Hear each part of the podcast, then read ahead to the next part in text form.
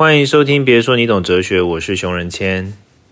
我是林思雨。思雨听起来蛮疲劳的，你要不要说说你最近的行程？对我最近就是全明星啊，然后刚好某人又在隔离，所以他时间比较多，然后我就利用了我们现在录的时间是十一点半，早上运动早完可能是早上吧？什么？是早上十一点半吗？晚上十一点半我才在这，早上十一点半我通常都在运动了啦，所以是约不到我的。诶，所以你今天也去运动了，是不是？当然了，我就运动到傍晚再去做自己的，还是要做一些复健什么的、啊。之前还是有一些运动伤害。那你会觉得说，你参加一个节目，然后这个节目会让你不得不每天运动，其实是一个好事吗？是啊，这是我精简的用意啊，他希望我就是去运动去瘦，结束。哎、我觉得这很好哎、我觉得这个是蛮良性的一件事哎、你怎么看？你非得说良心不可？哎、因为我们真的太久没见面了，我们好像真的没有聊过你在这个节目里的感觉。我想要听一下你的一些，就是呀，这这我上次我们上次见面是十月初，现在已经是二零二二的一月一号了，by the way，所以也没见啊。我们已经三个月没见面啦。哦，是啊，现在也没见啊，现在是通话。呀呀呀！但你知道我前阵子很忙嘛，非常忙嘛，所以我就是忙到很荒唐那种嘛。那现在我回来了，在隔离比较稳定一点。那我我很我没有跟你聊过你在那个全明星攻略这个竞争性的比赛，你的感觉是什么？我想听一下明星。运动会不是全明星哦天哪，对对对，我现在搞不懂全明星运动会，对不起，我错了。的里面 很忙。你就知道我没有在看电视，不要杀我。你的感觉是什么？对，我想听。感觉，而且现在大家真的遇到我，就是先问全明星，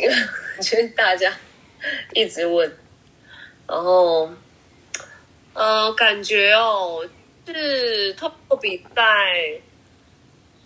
更知道自己心理素质跟状态，以及这不是个人的运动，这是团体的运动，所以。嗯，我觉得我也一直在边运动边比赛边学习吧。对啊，因为也很久没有跟这么群体的不认识的队友，然后马上变熟络，马上有默契，然后参与比赛，然后面对输，然后面对赢，然后要持续一个一季，对啊，三四个月，这是一个我觉得应该会是一个蛮不错的旅程。哎，你们总共有几场比赛要进行？就是你们总共会输赢多少？就是就是总共会几场？你会因为你刚刚有说整体的比赛最后是看谁拿到最多奖杯嘛？那你们总共会有多少的的奖杯在那边等着你们？总共哦，好像不不不一定哎，反正就是看最后谁是赢最多奖杯，没有一定的奖杯数，没有。那你们竞争的比赛有几场？这一季里面几场总共要录，应该有差不多要录十五十五吧，然后十五里面有三都会有三场比赛，几乎所以应该三十几场，四十几场。哇，哎，那这样就是其实负担蛮重的耶。那很重要，但是现在也到中半中间了，所以就哎时间也就这样过，OK，也是一直在走过来。因为思雨去录了这个节目，所以我今天特别想要聊的主题就是跟这个思雨的这个最近的这个经历可能有点关系，就是良性竞争跟恶性竞争的差别是什么？你你第一次听，你刚刚听到我想要列这个主题的时候，你的第一个想法是什么？你你觉得差别是什么？我想听听你的观点。我觉得蛮好的，因为我们之前一直在想主题嘛，然后就觉得，我我觉得突然你要聊这个，我也觉得我我自己蛮想听的，然后也聊聊看，因为我觉得良性恶性应该是说，我们以前呃就这样走过来，都知道要都知道面对在不同的职业身份或是生活里面，一定有竞争两个字，有时候就是我觉得人生就在有时候会面对这个东西，然后我觉得大家可能会忽略良性跟恶性，然后然后应该说也被教育说，所有的竞争我们都要用良性竞争为就是一个好的好的事情嘛，有竞争是好的，良性竞争更是好的，因为可能在良性竞争里面，可能才会有一些成长，或是才会可能不会走偏或什么的。那好像大家对于恶性，很很有可能是你在面对良性的时候，你可能发现很难做到，然后你就会跑到恶性去了。很有可能是自己浑然不觉，原来我做的是恶性的竞争力。然后自以为是良性竞争也有可能，所以我觉得可以刚好透过这次的主题，因为可能像你，可能像你说你要聊这个，然后我就回到，我就会去想说，哎，那我在比赛的时候到底是良性还是恶性啊？一定是竞争，那会不会其实我带着恶性竞争在这个比赛里面，然后我浑然不知？所以这我蛮想要听一下，哎，有没有一些哲学观点可以切？我也可以在比赛的时候可能告诉我队友，我觉得可能也蛮有帮助的。但我觉得，好，我我觉得大部分，我我这次去去工作嘛，然后我去工作的时候，有一个反正是一个要好的一个朋友，一个前辈跟我一起工作，然后有一次我们聊一件事情，然后。也不算是聊到这个，就是聊到跟跟我们在做的工作有关，然后我们就在想说，我们我们在讨论说我们做的工作的风格跟特色这样子。然后他那个时候讲了一个很关键的字，我印象很深刻。他说他只喜欢经营蓝海市场，就是你知道吗？市场有分成蓝海跟红海嘛？那他说他只喜，你知道红海是什么意思吗？就红海就是很多人已经这个地方已经被占满了，我们叫红海。那这个地方没什么人，我们叫蓝海嘛。他说他只喜欢经营蓝海市场，但他说他的原因不是不是因为。他很有战略或什么，只是因为他不喜欢红海市场的的那个氛围。然后我就问他说：“他不喜欢的海红海市场的什么氛围？”他说：“他不喜欢红海市场里面，不论是谁赢了，一定会有一个人受伤，因为红海市场的竞争是零和的，就资源就这么多，所以我跟你竞争，要么就是我把你干掉，要么是你把我干掉。”对。但蓝海市场不是这样的嘛？蓝海市场就是一个新的地方嘛，大家可以各自有各自的区块，大家可以自己画地为王，然后之间不会互相冲突。所以，我我对他这个讲法印象非常深刻，这也是我我觉得对我来说很有启发的一个那个一个那个一个意见吧，或者说给我的一个一个一个提点这样子。那因为我看到大部分网络上在谈有关于良性竞争跟恶性竞争的，都在讲，就是比如说哦，互相攻击是恶性竞争啦。或者说什么销价，就是把价格降到最低是恶性竞争啊，等等等等。我我觉得这个当然是一块，可其实我觉得我想要从我朋友讲的这个点，因为他我们那时候在讨论哲学的一个观念，其实，然后我觉得我想要从这个点来谈的就是，其实我觉得良性竞争跟恶性竞争背后带有的是一种不同的思维，这不一个思维是零和思维，一个是双赢思维。零和思维就是我要么是我把你干掉，要么你把我干掉。然后双赢思维就是有没有可能透过一件事情，我们都赢，但是赢在不同的层面或者是什么？这是双赢思维。双赢思维跟零和思维本质上是不一样的。那我跟我朋友的对话之后，我我觉得我在回回回想这件事情的时候，我会发现其实双赢思维对我们很有帮助。你你觉得像其实像我们现在我现在想要举例就是运动，其实运动听起来是很像很像是红海对不对？因为它是一个。就是要么一方赢，要么一方另外一方输这样的一个运动，对吧？但你觉得听起来，你你觉得听起来运动有用双赢思维去看待的空间吗？嗯，如果以奖杯数来说，就是势必只能拿到一个嘛。但是如果要造成双赢的话，就是把那场比赛每一个人也打得很漂亮，就是比数接近，但是。那叫什么？可能可能让对方是险胜。我我我觉得有时候我们在遇到比赛的时候，其实我们输了，但是我们领队或者是队长会跟我们说，其实我们那场打的很漂亮。然后再或者是打到你知道黄金进球制，就打到平手，然后最后要比谁先可能进球，或是。呃，对，谁先得分这种，我们就会觉得哦，比赛打得漂亮，可能可能就是所谓的有双赢的感觉吧，或者是还有另外一个，假如在我们全明星里面，就是奖杯数给他们拿，可是单人 MVP 在我们这边，嗯嗯嗯，对，这这种的啦。我我觉得你刚刚讲的第二个很棒哎，然后我我我想要跟你分享一个我的观点，就是你知道我在我在做那个，你知道我在做那个，就是在我在我的工作圈里面，我一般是比较我是比较标新立异的一个人嘛，就是我做我的风格是比较不一样的嘛，比较新的，比较你不要想别的，你就想哲学就可以了，你就知道在哲学圈里面，像我这样的人其实没几个嘛，就是像我这么的不不论不论是呃。传播的方式啊，或者说形象啊，各方面，就是我是比较少见的嘛。那你就可以想见到，就是一定会很多人攻击我。我以前啊，超级无敌不，就是不能说不能接受，就是我内心很对大概大概是可能在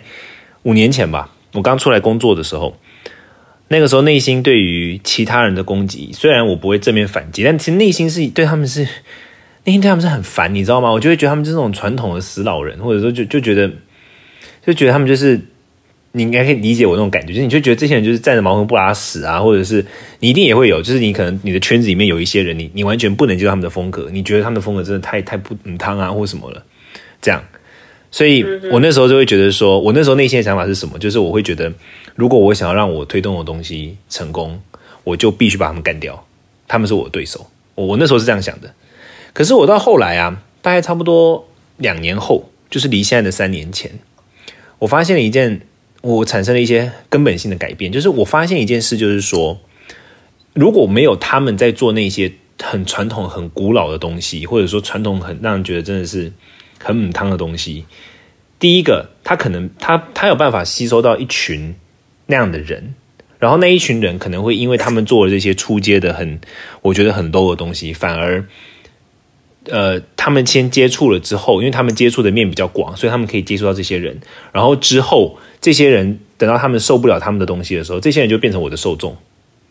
然后第二个就是我意识到说，如果没有他们在前面去做这些事情的话，就我我做的东西就凸显不出来它的特色。然后这个时候，我就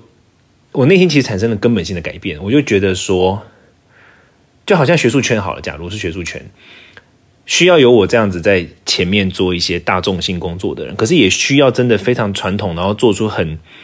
一般人觉得无聊研究的人呐，不然的话东西就会越来越浅薄啊，因为你就不会有很扎实的论述出现嘛。所以这个时候，我在大概两三年前的时候，我就重新去思考这个问题的时候，我得出的结论就，我就觉得说，其实我我我跟他们之间的关系其实不是对手，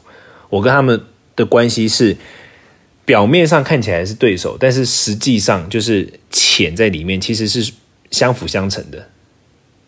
嗯，对。然后当我这样去看这个事情的时候啊，每次听他们在那边嘴我，我我内心就不再是以前那个想法，我都会觉得我们一起去双赢的去去做一件事。所以我我真心的这么认为，就是我会觉得说，双赢跟零和其实它并不是事实是什么。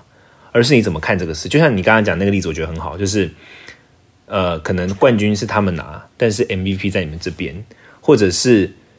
呃，我我随便讲，有可能很多的可能性嘛，或者是说你们一起合作，然后然后他们某呃有些人得到他要的，比如说他得到的是他在运动上的体的成就感，但你得到的是曝光，或者是他得到，就是我我就觉得说，其实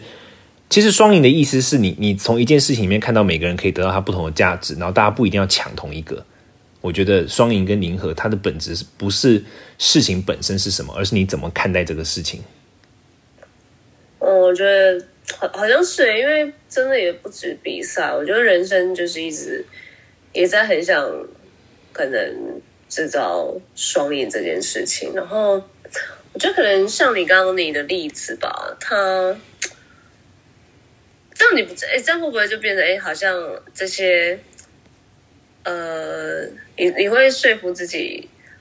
呃，因为他们是比较传统的，然后来衬托你的信音这样子，然后也是一种双赢吗？我其实我因为我在讲这个的时候，我讲的很隐晦嘛，讲白就是你知道我做宗教工作嘛，啊，宗教工作里面就一定会有传统的人，一定会有新的人。那我觉得传统的人，因为比如说像我，我做新的，我做什么？我做线上，我做线上的多，但我做线下的少。那传统是相反的，他们做线下的多，做线上的少。那我我是事实上的确，我现在就还没有那样的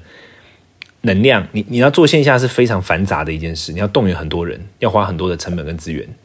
我我现在就是还没有这样的能量，或者说我根本没有想要选这个方式去组织我我想传播的东西，所以我就不会去做线下。那么会做线下那一群人就是传统的人，所以这真的是发生了某一种互补啊，因为他们在线下接触群众，所以他其实就把心思放在他要怎么接触人，他其实就没有心思去想创新。去想改革，去想做新的东西。那我反过来嘛，我把我的心思放在我自己要创作的东西上面，那我就不把心思放在线下接触人。那这又其实产生某种互补，就有很多情况，包括我们自己，我的很多的接触到的人，他是这样的，就是他可能是先在他们那里先接触到，呃，接触到我们想传播的东西，但是后来呢，变成我的受众，因为他们更习惯我我创意创作呃创意出来的一些传播方式啊，或者分享的内容。那这个时候你就会觉得，其实不是，其实不是那样的，其实不是零和跟跟双赢的。我再举一个例子，就是，嗯，你你应该知道，就是我在台北有弄一个地方，就是一个一楼的地方，然后是让大家来认识我的宗教的地方。你知道这件事吧？对吧？思雨，嗯，对。然后大概是四个月前吧。我我四个月前，我是大概上个礼拜才知道，但那个东西是四个月前发生开始的，就是在高雄有一个人，他把我的那个东西一模一样的照抄在那边。是啊，就是一模一样哦，真的，一模一样，是连文案他是直接你可以看得出来他是直接抄我的，然后嗯，对他连名字都一样，我的那个是叫什么什么之家嘛，他那个也叫做什么什么之家，他只是换了它里面的那个宗教的核心，可是其实包括呈现、包括主色调、包括网站，连文案全部都照抄。哦，对，那你一般听到这个情况之下，一定是北宋嘛，你就觉得你被抄了嘛。但是，嗯，我那时候在思考这个问题的时候，我我怎么思考的呢？我思考，我真心的怎么思考？我第一个思考是想说，他不会抢到我的受众，因为他他在高雄，这第一个，我在台北嘛。那第二个是我们的受众设定是很不一样的。然后第三个，我就会想，因为既然他不会抢到我的受众，我我也不会跟他直接在一个地方里面进行零和的争夺。其实，嗯，我相对于我一直去告诉大家说，哎，他抄我，他很没格调，你还不如不如保持着一，因为你这样讲没有用啊，因为他一定会有他的，还是有他的市场在啊，你还不如站在另外一个角度，是你希望他做成功，因为他如果做成功的话，代表我所想要传播的讯息用另外一种方式传播出去了，我我我想要达到的某一种目的达到了。那在这样的情况之下，因为因为零和永远都是会有人痛苦。可是，如果是我希望他成功，甚至于我主动，我真的这么做，我真的主动去接触他，跟他说，其实他们东西里面有些东西做的不够好看，我可以协助你做的好一点。嗯，那这个时候是不是就其实有可能会这样子产生更大的效益？因为面对这件事情，我其实可以用零和的方式去解决。那用零和的方式解决是什么？就是告诉大家说，哎，他抄我啊，他不行啊，然后嗯，可能发动我我自己的 followers 去。堵他啊，然后就是在他的 Facebook 上面堵他，然后跟他说你怎么可以这样啊？但其实这最后谁都没好处啊，因为他的受众本来就不是我的受众，我跟他产生这种零和竞争，就只是两个都伤。可是如果我是以双赢的方式来思考这件事，就是我帮他做的更好的话，说不定就会产生新的合作机会跟新的受众群体。是了，好像这样听下来，就是只要你遇到一些可能竞争或者是。开开始有一点，嗯，有有一点利益，然后弄弄到你这个人的话，要像把呃局面想的广一点，或者是把好像自己再放在呃第三者一点，然后事情看远一点，好像好像自己就是呃不不太会有可能情绪，然后不不太会有一些所谓的不好的有情绪的。判断就像你原本可以选择能弄他或什么，但是你可能想远一点，或是在局势看个广一点的话，其实就是这个字怎么讲？好像就是把心态转念的那种感觉，也就是所谓的两呃从恶性竞争变到良良性竞争这种概念嘛。我我觉得恶性竞争跟良性竞争的关键差异就是，良性竞争是想着把饼做大，恶性竞争是我饼不要做大，但是我要的多一点。那你如果是恶性竞争，你要多一点，别人就得要少一点啦。对，因为势必你们要争出一个所以啊。对对对，可是如果说是饼做大的话，那大家都可能可以得到自己想要的。所以，我我我就这我就这么做了，我真的就这么做了。但我现在总之我回过头来就是想要想要讲的点，就是因为我觉得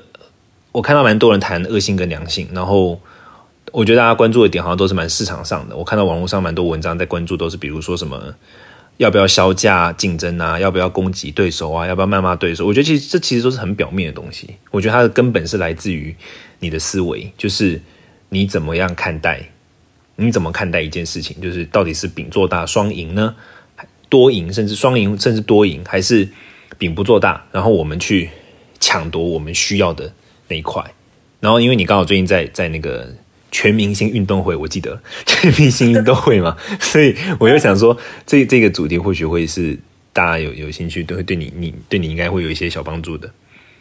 蛮好的，因为假如没有在讨论这个的话，其实我在真的面对每一场比赛，或是面对每一个人，然后面对每一个输赢，当然输一定会难过，赢一定会非常的开心，觉得哇，就是练习有所。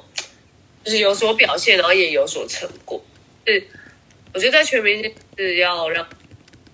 知道怎么面对输这件事情嘛。然后在面对输这件事情，就是变成你要怎么？我我觉得心态吧。你在运动，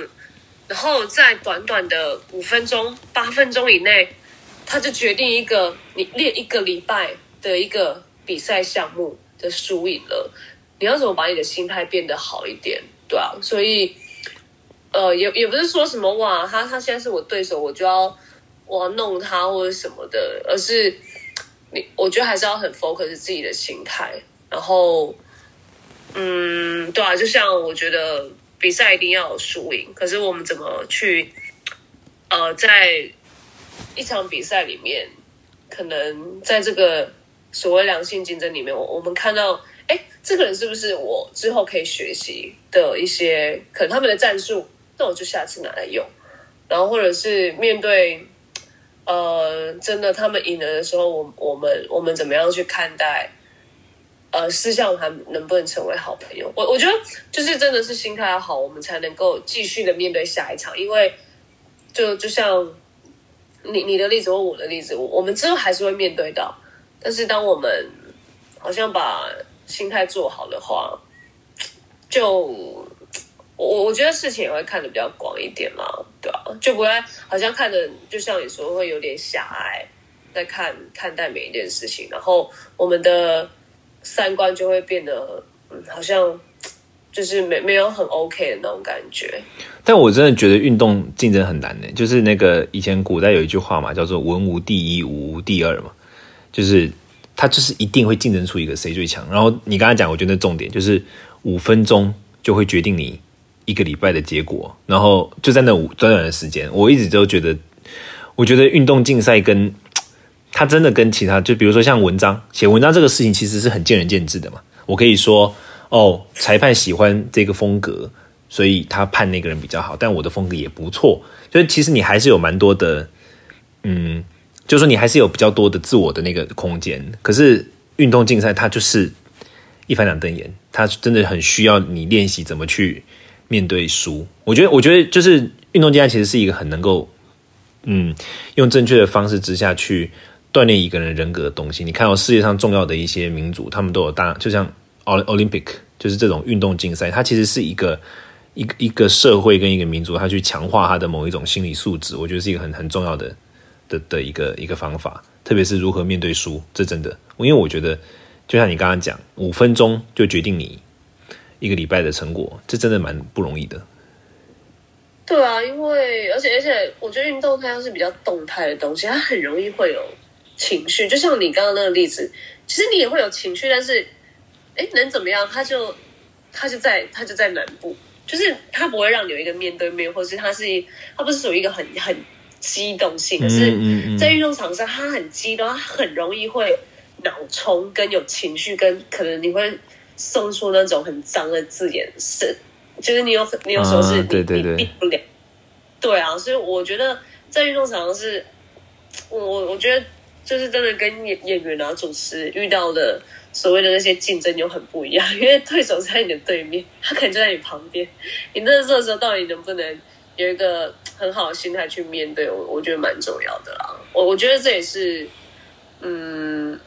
可能大家对运动现在不太会，这大家都长大了嘛，根本不会。你如果不是专业运动员，你根本现在不会遇到。可是我觉得，真的刚好，我现在在这个节目，然后其实我也一直在想说，这个节目好，我去参加了，好，我好我被看见。但是我自己，我在面对我自己的课题跟心态调整的时候，我能不能在这个运动场上学到一点什么，然后之后分享给大家？对，可啊，我们可以接下来针对你的一些这个应用厂商的心得跟主题，特别是你你最近的一些收获，我们可以去以后我们可以多聊一点这些东西，因为我觉得这件事真的是宝贵的经验。就是怎么在输的时候不骂脏话。可以，这这个我觉得我也要学一下。我就是不要说输，我连开车都会骂脏话了。天哪，我已经快两三个月没有开车了，好难想象。天啊，开始骂，没不用了，现在没没开车也可以骂。好啦，那今天我们应该差不多先这样。那我觉得，我觉得今天这讨论很有趣。其实是这段时间以来，我算最认真的讨论一个哲学性问题。不然前阵真的太忙，然后希望大家。也可以跟我们分享你的一些观点，你对于思雨想说的话，甚至于你觉得我们可以讨论的一些议题，然后我们之后会像刚刚讲的，呃，先关注在一些最近的我们两个人的，包括思雨跟我在生命中产生的一些变化等等，我们去聊一些我们的体悟跟想法，这样对吗？思雨？对啊，然后反正之后我们还是会，因为我们俩现在其实我我更忙，然后我我相信沈文倩应该回台北也会忙有的没的，所以。我们都在很忙的情况下能见面，然后我们就可能会预录一些，就是见面聊当然是最好的，然后也会播控，一定。所以现在哲学，别说你的总哲学已经正式复活了，所以欢迎大家。正式复活，对对对，对，好，有问题要问我们呀。好，谢啦，那就下次听，拜。拜喽。